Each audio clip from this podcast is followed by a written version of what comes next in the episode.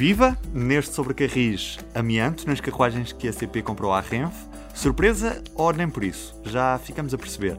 Também o ramal da Alfândega, no Porto. Vão os comboios voltar aos carris ou vamos ter bicicletas?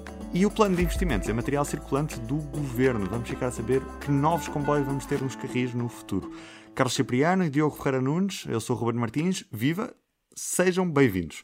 Começamos pelo amianto, que estava presente nas carruagens compradas à Renfe. Foram 50 as carruagens compradas, e digo 50 porque eram supostas ser 51, mas uma foi abatida ao serviço devido a um pequeno descarrilamento no depósito onde estava instalada em Espanha. Uh, Carlos Cipriano, este amianto vai ser um problema para a segurança dos passageiros ou afinal já não vamos ter amianto nos nossos comboios? Eu acho que isto, tal como a questão da bitola, é mais uma vez um não problema, é uma falsa questão porque pá, isto, isto, é muito curioso porque uh, saem umas notícias que depois são muito replicadas nas redes sociais uh, e que não fazem o mínimo sentido, mas que põem toda a gente a gritar que isto é um escândalo uh, e que depois vamos a ver e isto é muito facilmente desmontável.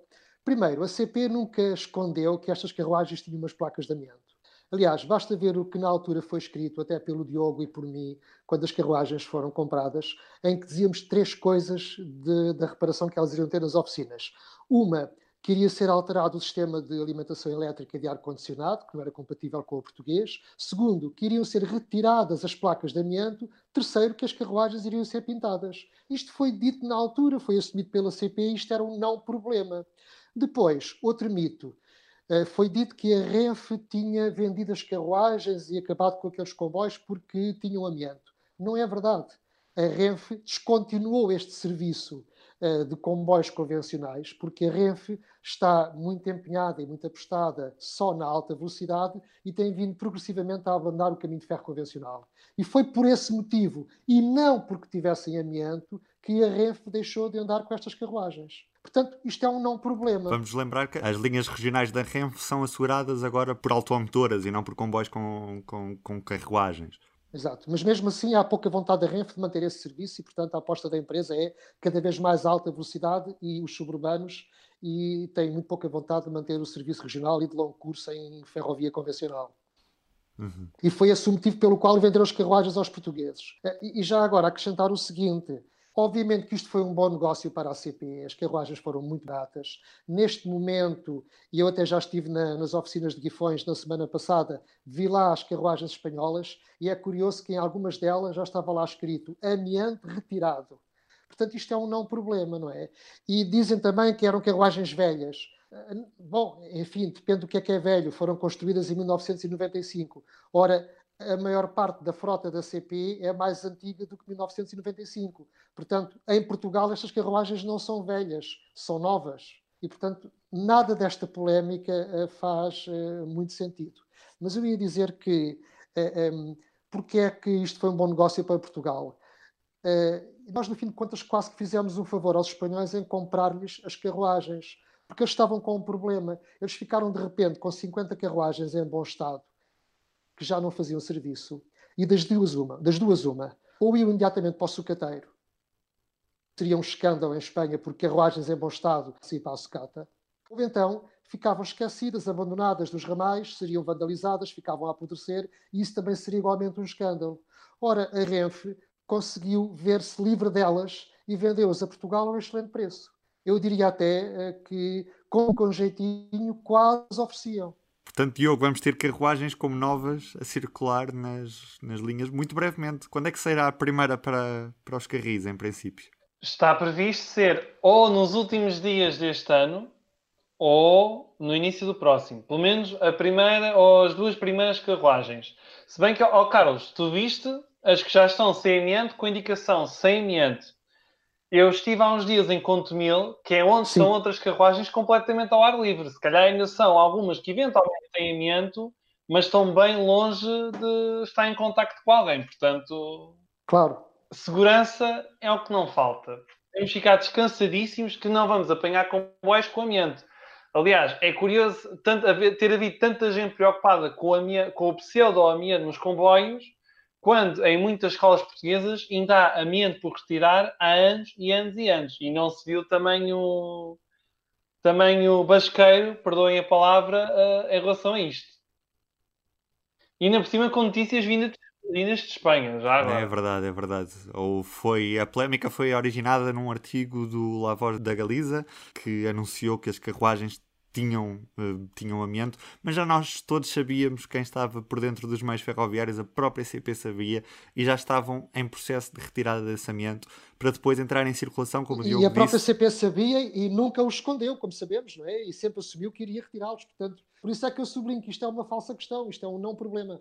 E serão carruagens que entrarão ao serviço, tudo correr bem, se a IP se cumprir com os prazos, já no final deste ano com a eletrificação da linha do Minho até Valença do Minho. Sobre comboios novos, temos também novidades. Carlos, queres avançar com este plano de compra de material circulante? Quantos comboios é que vamos ter novos em Portugal e que comboios são esses? Bom, isto uh, fazendo uso da bazuca europeia, de facto é uma, é uma, é uma grande bazuca. Portanto, uh, estão previstos à partida mil milhões de euros para os comboios para Portugal, Uh, à partida serão 129 composições uh, de longo curso para substituir os alfas pendulares e uh, circularem já na futura linha de alta velocidade ou de velocidade alta Lisboa-Porto. À partida será construída através das variantes à atual linha do Norte e, portanto, esses comboios seriam para lá. E está prevista a compra de comboios regionais e comboios suburbanos que irão substituir na íntegra a frota de Cascais e ainda reforçar as linhas de Sintra, a Zambuja e os suburbanos do Porto. Eu diria que isto é talvez o maior concurso de sempre de compra de material circulante da CP. Há que salvar, esperemos que se concretize, porque neste momento o que há de mais ou menos garantido é que está a ser construído um caderno de encargos para um concurso público com base uh, nestes números. Não sabemos se até ao final se isto manterá ou não. E este concurso vai acumular com aquele que está impugnado em tribunal das automotoras para o serviço regional, certo? Correto, sim, são 22 automotoras para o serviço regional que neste momento estão uh, empatadas em tribunal porque houve uma impugnação uh, apresentada pela, por um dos concorrentes, que foi a CAF, e neste momento o, o, concurso está parado. Seja como for, ainda que neste preciso momento isto se resolvesse no tribunal, nunca teríamos esses novos comboios, que é 2023. O novo concurso da CP num cenário otimista, se se desenrolar em 2021 eh, e se no fim de 2021 já houvesse uh, uh, escolhidos os, os, vencedores do concurso e fosse feita alguma adjudicação, teríamos também que esperar até 2024, 2025, até que chegassem esses novos comboios. E por isso é que faz sentido aquilo que a CP neste momento está a fazer, que é recuperar material antigo que estava encostado para o pôr ao serviço para aguentar a sua oferta regular até que finalmente venham novas composições. Diogo, feliz com este novo programa de aquisição? Eu acho que mais feliz estará Nuno Freitas, porque Nuno Freitas, quando eu entrevista ao público, estava a, a, a grande questão que havia era porque o contrato de serviço público previa a compra de 66 novas composições, e ainda bem, do, mais do que duplicou o número, porque passámos de 66 para 129. E onde é que é feito o grande reforço? Não só mais alguns comboios urbanos, como, sobretudo, o serviço regional. Portanto, para quem gosta das Lilicanessas, as 2240, prepare-se para a despedida, porque quando vierem os novos regionais, todos elétricos, as Lili vão, vão despedir-se das linhas ferroviárias nacionais após décadas e décadas de serviço. As lilicanessas são aquelas, uh, são aquelas automotoras que estamos habituados a ver nas, nas linhas regionais eletrificadas. Um pouco por todo o país. Nós pensamos sempre no ramal, na, na linha na linha regional Lisboa-Tomar, mas elas são muito usadas um pouco por todo o país, sobretudo Coimbra, Aveiro, Porto e há mais um, uns exemplos. Até no Sado, por exemplo. Eh, já agora, Diogo, convém explicar, certo. desculpa, só para as pessoas eh, menos familiarizadas com este jargão ferroviário, porque é que chamam Lilis a, a essas automotoras que, que, vieram para Portugal, foram construídas em Portugal nos anos 60, fizeram serviço na, na, linha de Sintra e também nos suburbanos do Porto, e que a dado momento sofreram uma grande uh, remodelação, fizeram-lhes o lifting, não é? E uh, ficaram uh, velhas por dentro e novas por fora. E daí que os ferroviários passassem a chamar-lhes Lilis. Já agora tem, tem aqui uma, uma, uma questão, Carlos, tem, falaste no, nos alfa pendular, porque a sensação tinha ficado da, das grandes opções do plano e depois da explicação do Ministério das Infraestruturas, que é quem tutela a CP, é que esta compra do, das duas unidades para o longo curso, de altas prestações, seria como que para reforçar o alfa pendular, mas tu agora falaste em substituir, achei interessante essa tua explicação. Se calhar devo corrigir-me. O, o, o, substituir implica reforçar a dado momento, não é? Ou seja, okay. haverá um momento em que vão reforçar o alfa pendular, mas o alfa pendular já tem 20 anos, 22. Quando esses comboios chegarem, já estará com 25 ou 26, portanto estará já quase próximo do, seu, eh, do fim do seu período de vida útil, não é? E, portanto, provavelmente a nova frota irá substituir o alfa pendular, se bem que o alfa, na altura, poderá depois fazer serviço noutras linhas, deixará é de fazer o serviço premium da, da CP. Fica é a tristeza de perceber que estes comboios comprados há mais de 20 anos coitados, nunca vão andar ao máximo da potencialidade, porque no momento em que poderiam, já estão, já têm idade a mais, caramba, é preciso ter azar. É, é verdade, é um bocado frustrante para quem gosta de comboios ver que a CP investiu eh, nestes comboios, que são os melhores que tem, e que provavelmente eles vão chegar ao fim da sua vida útil sem nunca terem atingido o máximo que poderiam andar, a velocidade máxima que poderiam circular, não é? Atualmente, o, o alfa pendular numa viagem Lisboa-Porto é como se fizesse um autêntico rally. É realmente alguns troços onde chega aos 220, mas depois tem muitos troços a 120, 110, 140, portanto, eh, e provavelmente eh, irão ser ainda eh, sair de serviço sem não fazerem nunca a linha Lisboa-Porto numa viagem confortável e no patamar dos 200 a hora. Será para quando houver uma nova linha Lisboa-Porto, ou pelo menos ramais à linha do Norte. Vamos ver quais é que vão ser as opções do governo. Há poucos dias no Fórum TSF, em que tu também participaste, Carlos Cipriano, ouvimos o governo a dizer que, que sim, a linha de alta velocidade ou de velocidade alta, ou seja lá como é que nós a iremos chamar, será mesmo para fazer e toda de uma vez. Foi, foi, foi o que ouvimos. Não sabemos como é que isso vai ser, vai ser executado. Nesta altura ainda são mais as exposições do que as certezas, mas, mas é certo que é, que é um tema que, que, certamente estará na agenda nos próximos tempos. Sim, há quem defenda uma construção segregada toda de uma só vez e há quem defenda através do aproveitamento de variantes à atual linha do Norte. Uh, será certamente uma das, uma das duas soluções. Qual é que seria mais, de mais rápida execução? Provavelmente a, a, as variantes poderiam ir entrando ao serviço de forma faseada enquanto a linha. Sim, as variantes teriam essa vantagem, não é? Ainda que de repente faltasse o dinheiro ou que houvesse algum grave problema, pelo menos as variantes que ficassem feitas já seriam um bom upgrade à situação existente. Por outro lado, a construção segregada e de uma só vez de uma linha de alta velocidade também tem as suas vantagens. Uh, mas vamos aguardar qual vai ser a decisão do governo. O meu receio, e já o disse isso aqui uma vez, é que estas discussões estes debates se eternizem e depois acabe-se por não se fazer nada. Outra questão curiosa é a terminologia em relação à alta velocidade, porque, Ruben, tu há poucos dias puseste no Twitter um documento conjunto dos deputados da Assembleia da República e da, do Parlamento Espanhol, cujo nome agora oficial esqueci-me. Congresso dos Deputados, sim. Em que eles não escrevem nem alta velocidade nem TGV. É altas prestações, altas prestações. Pronto. É verdade. E propõe na, nos, na lista que tem, tem alguns planos ferroviários, entre os quais a reabertura da, da linha do Douro a nível internacional até Salamanca. Para além dessa, dessa obra tida também pelos deputados como prioritária, é proposto um comboio hidrogênio para reativar o ramal de, de Cáceres. Mas nesta altura são só, é só uma lista de intenções dentre as quais faz parte um comboio hidrogênio, cujos espanhóis já tinham falado nessa hipótese há, alguns tempo, há algum tempo com, com motivações turísticas, uma vez que o ramal de, de Cáceres é uma linha que, reza a lenda, foi construída paga ao quilómetro, portanto o engenheiro que a fez, fez às curvas para, para ganhar o máximo de dinheiro com a sua execução. E quem conhece a linha percebe que efetivamente aquilo acaba por ser um, uma verdadeira curva e contra-curva na, na Reza a lenda e é capaz de ter sido mesmo verdade, de facto, porque a linha é extremamente sinuosa, não era necessário ter tantas curvas, e é verdade que nesse tempo a concessão da construção das linhas de caminho de ferro eram pagas ao quilómetro, portanto eu não me surpreenderia que isso fosse verdade. Mas se me permites, Ruben, voltando só um pouco claro atrás, sim, quando falaste quando tu falaste na linha de altas prestações, porque não se quer assumir que é uma linha de velocidade alta ou de alta velocidade, Uh, tudo isto tem um bocadinho a ver com o tabu que se criou em torno da alta velocidade e também da má fama que ganhou o projeto do chamado TGV durante o governo Sócrates. Houve, creio, na altura, um problema de comunicação quando se apresentou o projeto de alta velocidade a Portugal. Ele esteve quase para avançar, chegou a ser adjudicado o troço Poceirão eh, Elvas para arrancar com alta velocidade na altura em Portugal. Tudo isso depois morreu com a entrada da Troika, etc.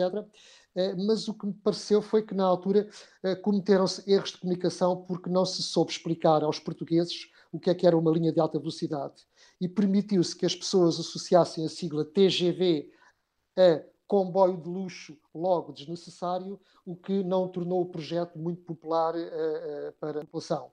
Na verdade, não se tratava do TGV como muitas vezes falava, e eu próprio também reconheço como jornalista que é muito mais fácil para poupar caracteres escrever o TGV do que escrever o projeto da alta velocidade, mas o que estava em causa de facto era um projeto de alta velocidade, era a construção de autoestradas ferroviárias para fazer a analogia com a rodovia. Portanto, o país precisa de autoestradas ferroviárias onde se ande mais rápido, onde os comboios sejam bem mais rápidos para serem mais competitivos. E com uh, este estigma do TGV comboio de luxo, acabou por não saber comunicar muito bem o que, é que era esse projeto. E vamos ver agora de que forma é que vai voltar e se volta, pelo menos Lisboa e Porto, percebemos que há um grande consenso nacional para que seja feito. Todas as outras linhas que estavam previstas e estavam previstas mais, nomeadamente o prolongamento até, até Vigo, a ligação a Aveiro até à fronteira e, e mesmo a ligação entre Évora, Faro e Huelva. E também, claro,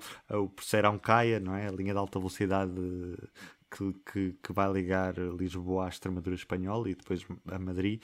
Uh, todas essas estão pendentes e vamos ver também o que, é que, o que é que os nossos governantes vão decidir ao longo dos próximos tempos. Sabemos que os deputados, tanto os portugueses como os espanhóis, têm essa linha como prioritária. Vamos lá ver se passa de, das intenções para, para o terreno.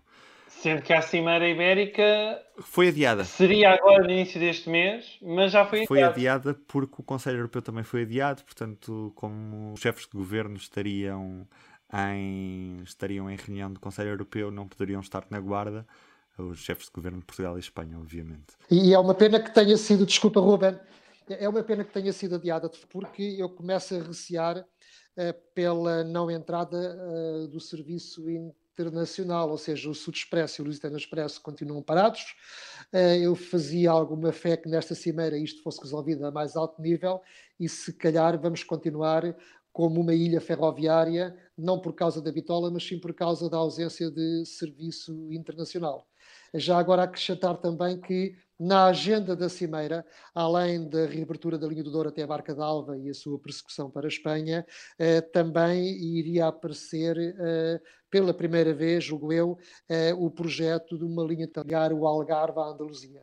Portanto, o tal projeto do Faro Elva. Sendo que esta cimeira não irá decorrer certamente antes de 15 de outubro, porque agora vem todo um calendário, porque vamos ter Conselho Europeu 1 e 2 de outubro, é a apresentação do plano de recuperação dia 14, antes disso dia 10 Orçamento do Estado e depois a entrega do plano a, a, Bruxelas. Portanto, antes de 15 de outubro é muito complicado que haja a tal cimeira Seria importante para o retomar da, das ligações internacionais entre Portugal e Espanha, se bem que a Renf deve estar mais preocupada com a entrada do, de novos concorrentes na alta velocidade em Espanha e já esta semana tivemos a confirmação de, de um novo operador uh, derivado da francesa SNCF que vai fazer a ligação entre Madrid e Barcelona e oferece já 10 mil bilhetes por 1 euro.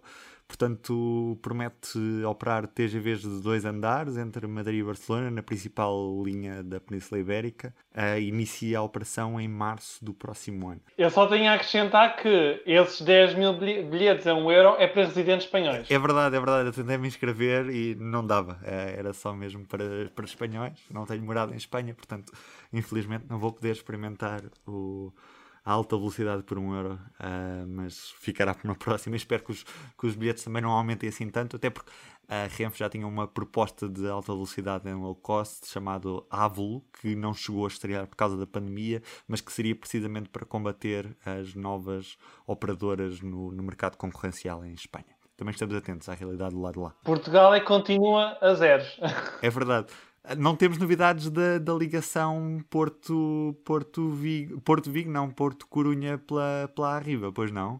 Pela Arriva, não, eu penso que eles já desistiram disso. Aliás, basta olhar para o estado da infraestrutura, não é? Eu nunca acreditei, quando em 2018 anunciaram essa ligação, eu nunca acreditei que eles iriam concretizá-la em 2020, porque estamos habituados aos atrasos na modernização da infraestrutura, não é? E já sabia claramente que até 2020 a linha do Minho não estaria eletrificada, como ainda não está, não é? E portanto era impossível fazer esse serviço lá Corunha uh, uh, Porto uh, com aqueles tempos de viagem que a Arriva previa neste timing. Portanto, eu creio que neste momento o projeto está, não sei se morto ou só parado, mas enfim. Entretanto, a Arriva Portugal também tem um novo administrador, que é alguém que conhece muito bem o setor ferroviário e que também já manifestou interesse em, uh, na liberalização e, portanto, em concorrer uh, no mercado nacional com comboios uh, da Arriva, nomeadamente no eixo Lisboa-Porto, mas não passaram para já de anúncios ou de intenções. E eu julgo que, tal como até o Grupo Barraqueiro e a própria Transdev, que estariam eventualmente interessados concorrer com a CP no longo curso, eu acho que está toda a gente à espera no que é que vai dar isto em termos de infraestruturas antes de começarem a pensar em vir a operar uh, em Portugal. O estado da infraestrutura acaba por ajudar a CP no sentido em que não parecem concorrentes. Vêm com este está e, e fogem. Oh, oh, oh, Diogo, permite-me uma nota de discordância. Que eu acho que a CP eu acho que a CP preferiria ter boa infraestrutura para operar e ter concorrentes do que não ter concorrentes e ter má infraestrutura ou infraestrutura que nunca mais se moderniza e que se atrasa sistematicamente. Sim, não era, o objetivo aqui não era de alguma maneira dizer que é, que é bom a CP não, não ter concorrência. A questão é que isto basta dar um bocadinho de comboio para, para perceber que pronto, não é atrativo, não, um estrangeiro vem cá não, não fica com vontade. Claro que não, claro que não. Eu, se fosse um investidor estrangeiro que quisesse operar uh, comboios em Portugal, uh, acho que me desinteressaria muito rapidamente. Sim, sem dúvida, até porque a nossa realidade de infraestrutura fica muito aquém dos nossos, dos nossos vizinhos europeus. E olhamos muito especialmente para os espanhóis, que têm a segunda maior rede do mundo e a maior da Europa, e percebemos que a, nossa rede fica muito aquém da, da, da, que existe aqui no, mesmo ao nosso lado. Falamos também do ramal da Alfândega, no Porto. Carlos Cipriano, que ligação é esta e o que é que se passa com este ramal da Alfândega? Bom, o ramal da Alfândega basicamente é o túnel da Alfândega, ou seja, é uma antiga linha férrea que ligava a estação de Campanhã à Ribeira do Porto, cá embaixo, portanto a Alfândega, foi construída em 1889 e eh, eh, funcionou exclusivamente para serviço de mercadorias, portanto, quando a Ribeira do Porto era a Ribeira, a Ribeira ainda portuária de mercadorias, eh, com função uh, de servir os navios, e era ainda um porto de mercadorias na altura. Uh, nos anos 80, este ramal foi desativado, o túnel foi fechado, mas, uh, sendo um túnel, permanece por lá, não é? E ficou esquecido. Há pouco tempo uh, abriu-se uma discussão sobre o que fazer com esta infraestrutura e a Câmara do Porto uh, tem a ideia peregrina de o reabrir para uma espécie de ciclovia, portanto, para bicicletas e para peões, com uma componente lúdica e turística. há, no entanto, várias pessoas, sobretudo no Porto, que inclusive já criaram um site chamado GAR defende a reabilitação do ramal da Alfândega, que entendem que esta infraestrutura é demasiado importante e pode ser muito útil para ligar por via férrea a Baixa do Porto, a Ribeira, a Campanhã. Aquele túnel existe há cento e tal anos, está em bom estado e a ideia é aproveitá-lo para, através do modo ferroviário, uh, fazer esse serviço ligando diretamente Campanhã ao, ao Rio Douro. Um, poderia ser elétricos, poderia ser o metro do Porto, poderia ser a CP com comboios suburbanos. Que me parece uma ótima ideia porque trata-se de uma infraestrutura que está ali é, muito útil. O próprio presidente da CP já disse que, pela parte da CP, até estava disponível para pôr já lá umas alãs a fazer serviço de navete para cima e para baixo, eh, se aquilo fosse reaberto. Acho que é uma posição um bocado voluntarista, mas pronto, mostra alguma boa vontade. Obviamente que desejava-se que fosse um serviço com tração elétrica. Agora, parece errado não se fazer um bom debate torno desta questão, porque é uma infraestrutura que já existe, que se fosse construída hoje custaria muitos milhões e que já está feita há 140 anos. Por outro lado, julgo que é, é até um bocado perigoso um túnel para peões e para bicicletas, é sempre um bocado é, perigoso, porque mesmo que tenha uma boa iluminação, mesmo que tenha vigilância, é, durante a noite, tudo isso, a questões de segurança que ali se colocam, não parece de modo algum uma boa ideia. Exemplo, exemplo muito bem dado a questão da, da segurança, porque se, va, se, vamos tentar pôr, transformar aquilo numa ecopista com, para bicicletas ou para trotinetas, pode acabar por resultar no, no, no, que temos visto, em, por exemplo, em parques ribeirinhos, não é? Que, que é quando chega à noite, nem mesmo um sistema de videovigilância pode ser suficiente para prevenir certas situações. E isso depois é, é muito custoso para todas as partes. Sendo que é muito interessante aquilo que tu fazes na, nas Alan, Carlos, porque há pouco falámos do plano de compra de comboios e este plano prevê que as Alans deixem pura e simplesmente ser utilizadas. Portanto, ainda poderíamos ter aqui uma nova vida para, para as Alans se elas fossem utilizadas no, neste serviço do tipo Navette e realmente é, tem mesmo que se debater isto porque tu apontas uma questão muito interessante, Carlos, que é a questão da inclinação porque uh, uma das grandes questões das bicicletas e sobretudo das trotinetas, se não forem elétricas, é não é muito convidativo se tiver muito, muita inclinação, muita pendente, porque não, não atrai e realmente congestiona o trânsito e faz uma diferença enormíssima no, no centro do Porto e até para fins turísticos. Exatamente, também, mas sobretudo penso que ajudaria muito a mobilidade da cidade do Porto ter essa ligação muito direta entre a Ribeira e Campanhã. Repara, atualmente, se fores da Ribeira para Campanhã, uh, ou, ou vais de táxi, ou vais de autocarro, ou apanhas o elevador até à Batalha, desces a São Bento e apanhas o comboio para Campanhã, e tu ali terias uma ligação em muito poucos minutos, não sei se 5, 6, 7 minutos, diretamente uh, junto ao rio até à parte alta que é a Campanhã terá obviamente que ser com tração elétrica. Agora, seja, seja elétrico, seja metro ou seja suburbano da CP, é-me um bocado indiferente. Eu penso que aquilo tem que ser aproveitado para o efeito com que foi construído, que é para que circulem comboios, para transportar pessoas, neste caso. Mas esta tentativa também de, da Câmara do Porto querer transformar aquilo numa ciclovia não demonstra um bocadinho o erro que tem sido cometido também um pouco por todo o país, em que linhas férreas foram arrancadas para construir ciclovias, muitas delas no meio do nada e que não servem às populações. Este acaba por ser um sintoma por todo o país, não é, Diogo? Sim, aliás, basta consultar uh, a página da IP Património. Há aqui uma parte em que falam em ecopistas e eu vou só indicar-vos as duas mãos de ecopistas que aqui, que aqui tem. Ecopista do Minho, Famalicão, Guimarães, Tâmega, Sabor, Dão, Voga, Montado, Mora, Corco e Montijo. 11. 11 ecopistas. Em muitos destes sítios já houve linha ferroviária e agora não há. Ou há bicicletas ou há trotinetas. E há pouco falámos do ramal de Cáceres. Há o exemplo da ecopista do Marvão também, que agora, em vez de comboios, circulam uma espécie de bicicletas sobre sobre a linha. Mas aí deixa-me dizer-te que é uma maneira de manter o canal ferroviário um, preservado, não é? Portanto, não, foram é linha, não foi a linha levantada, a qualquer momento a circulação pode ser reposta com, com grande facilidade e sempre se aproveita o canal ferroviário para algum fim turístico. Apesar de não ser o uso ideal da, do canal, hum, sempre é melhor do que se arrancar os carris e fazer-se uma ciclovia com uma pendente desgraçada e no meio de, das curvas de uma serra sem, sem, sem grande utilidade para a vida cotidiana das pessoas. Só uma curiosidade, se procurarem no Instagram por Marvão ou Estação de Marvão, há muitas fotografias com hashtags espalhadas por esta rede social com pessoas dentro desta antiga estação ferroviária que está muito bem preservada para fins turísticos. Sim, é verdade, no ramal de Cáceres há, é de Marvão Beirã que está como pousada e há outra também que tem uma pensão chamada Pensão Destino. Em Castelo de Vida. Castelo de Vida, exatamente. Castelo de Vida. E também tens uh, Cabeço de Vida, que também tem lá uma residencial.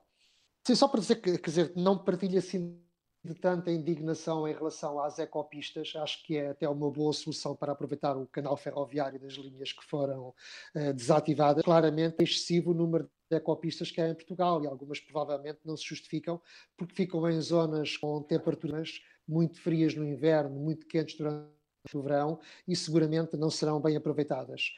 Por outro lado, dá uma sensação que por vezes se aproveitam as ecopistas para rapidamente levantar os carris e consolidar o fecho de uma linha férrea.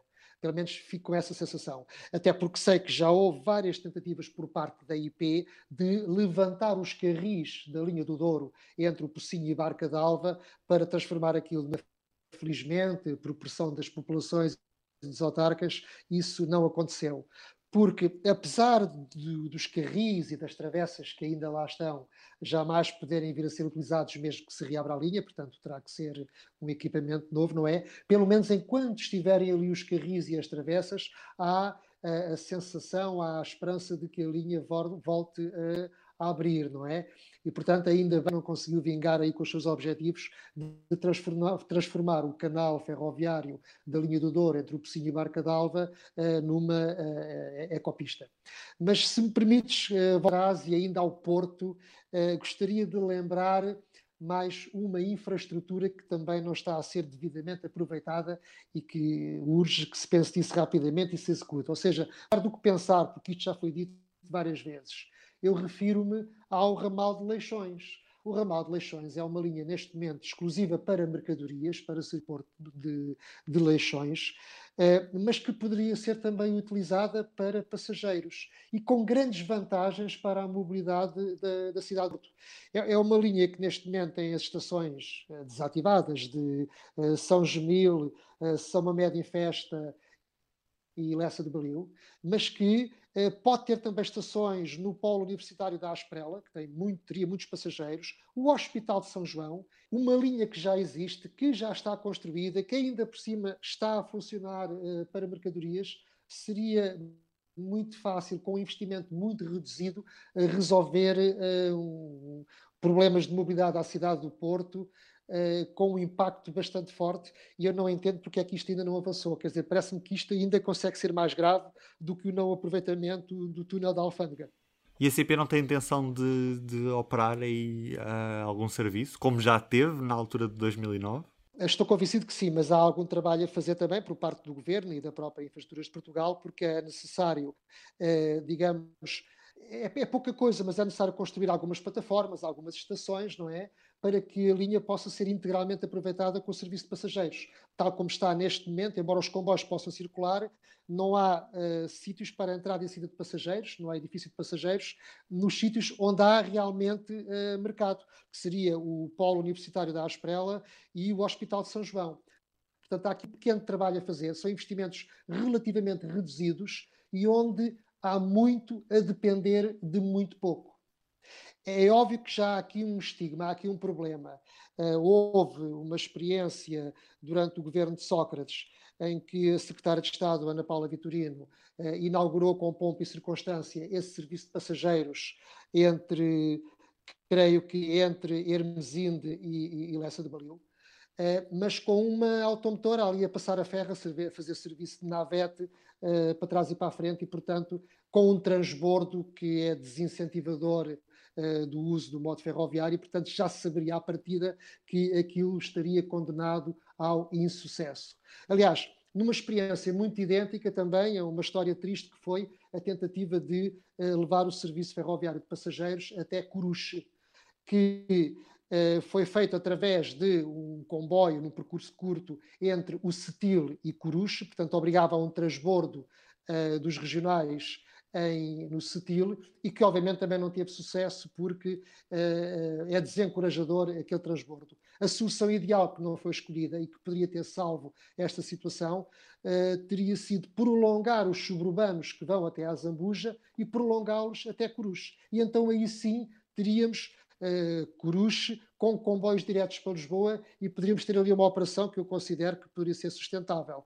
Mas a pressa de fazer pequenas coisas e de inaugurar coisas na altura das eleições acabou por uh, provocar estas duas experiências, que foi uh, a linha para Coruche e o ramal de Leixões, acabaram por ser, digamos, experiências traumatizantes. Mas eu penso que está-se a tempo de voltar a pegar nisto, agora com pés e cabeça, e reabrir a linha de Leixões ao tráfego de passageiros, mas de uma forma articulada com o metro e com os STCP. Fica as sugestões para a CP e para a Infraestruturas de Portugal, mais no caso da linha de Leixões, já no caso da linha de Corus, uh, no, no, ramal de vendas novas. Acho que está tudo em condições de lá passarem comboios e de pararem, porque as estações estão lá e a procura existe, basta, basta que o comboio lá pare. Carlos Cipriano, Diogo Ferreira Nunes, muito obrigado aos dois. Do Sobre Carris é tudo, estamos de volta daqui a 15 dias. Até lá. O público fica no ouvido.